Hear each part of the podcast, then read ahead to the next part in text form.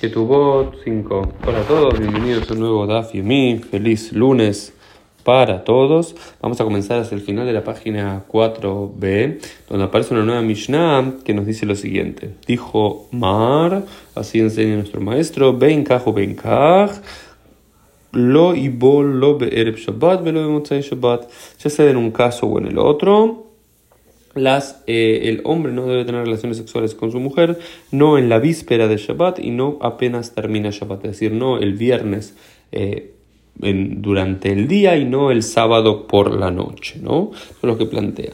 Y de esto va, va a surgir la eh, posibilidad o no de realizar casamientos en Erev Shabbat, en la víspera de Shabbat, o en Motzai Shabbat, o los sábados por la noche.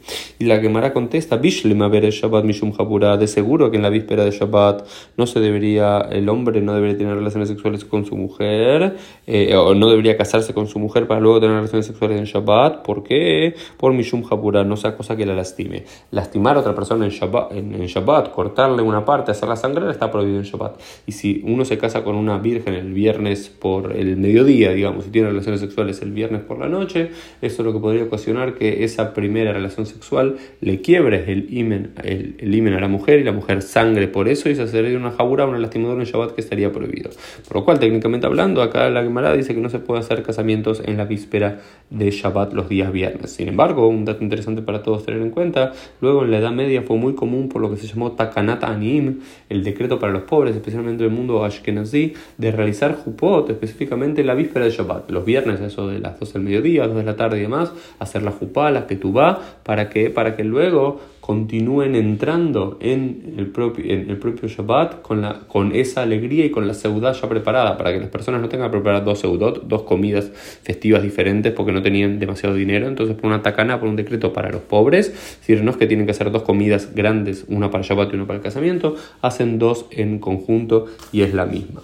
Entonces, pero entonces la pregunta que se hace la quemará es el Motzai Shabbat. ¿Cuál es el problema de Motzai Shabbat? No hay un problema de Japurá, porque no, no, hay un problema de la lastimadura en ese caso. Dice la primera opción, Mishum Heshbonot, ¿no? Porque uno va a estar haciendo durante todo Shabbat cuentas, va a estar haciendo cuentas, uy, hoy voy a gastar tanto en el pollo, tanto en el vino, tanto en el pan, tanto en el DJ para el sábado a la noche para hacer el casamiento. Entonces, como supuestamente Heshbonot, hacer cuentas eh, de dinero está prohibido en Shabbat, no, no, no se podría hacer un casamiento de Motzai Shabbat a la salida de Shabbat porque necesariamente en la víspera uno va a estar pensando en todo eso. Sin embargo, Apaye contesta, no, eso no es el problema, porque Heshbonot Shel Mitzvah, mi Asirei, Heshbonot Shel Mitzvah, las cuentas que uno hace para cumplir una mitzvah están totalmente permitidas en Shabbat. No hay problema, uno no puede pensar en los negocios, en hacer un rédito económico en Shabbat y pensar, bueno, si vendo tantos iPhone o vendo tantos pasajes o construyo tantas casas o vendo esta casa o lo que fuese. Eso es lo que uno no podría hacer en Shabbat, pero cuestiones de mitzvah como hacer una jupá está totalmente permitido. Dice,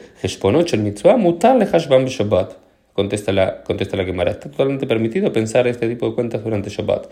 E incluso se dice, pos 15 da kalanim be Shabbat. También se puede eh, determinar a, tal pobre de la ciudad, Rubén le vamos a dar 10 dólares, a Shimon le vamos a dar 20 dólares, a Sara le vamos a dar 40 dólares. Eso pensar esas cosas y determinar a quién le vamos a dar tanto dinero, eso se puede hacer en Shabbat sin ningún problema.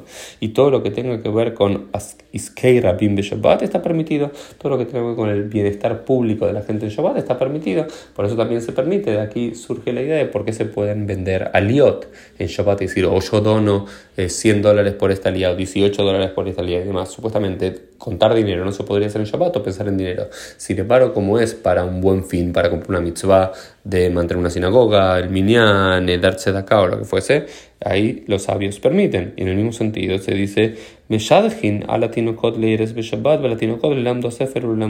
Dice, también se le puede, eh, podemos realizar un compromiso de, de dos menores en, o de, una pareja en Shabbat, pues una mitzvah, y también se le puede enseñar a un tinok, se le puede enseñar a un niño un, libro en Shabbat, y se le puede ir marcando, y también se le puede enseñar un oficio, siempre y cuando uno no transgrega ninguna melajá en Shabbat. Y todas esas cosas están en esta famosa canción, Mayididut Menuhatech, cuán lindo es el descanso de Shabbat, que si bien tenemos que descansar de todas las cuestiones que tienen que ver con nuestro día a día, no con eh, todas las cuestiones que tienen que ver con mitzvah, que está permitido hacer durante Shabbat. Entonces, si decimos, no, Mishum Heshbonot, esto no es, un, no es un problema, porque no se podría hacer eh, casamientos en Motzai y Shabbat. Y la segunda respuesta de la Gemara, en nombre de Rabbi Zeira, es será Shema Ishot Ben Of.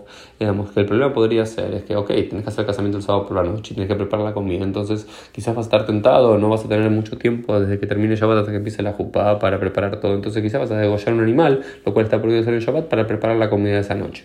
Entonces, por eso no se debería hacer. Y hoy muchos que dicen que no se puede hacer una jupá el sábado por la noche, eh, el, principal motivo de ser que neces casi necesariamente para hacer una jupá el sábado a la noche, como los días terminan a las 6, 7, 8, 9 de la noche Shabbat y esa es la jupá una hora o dos horas después.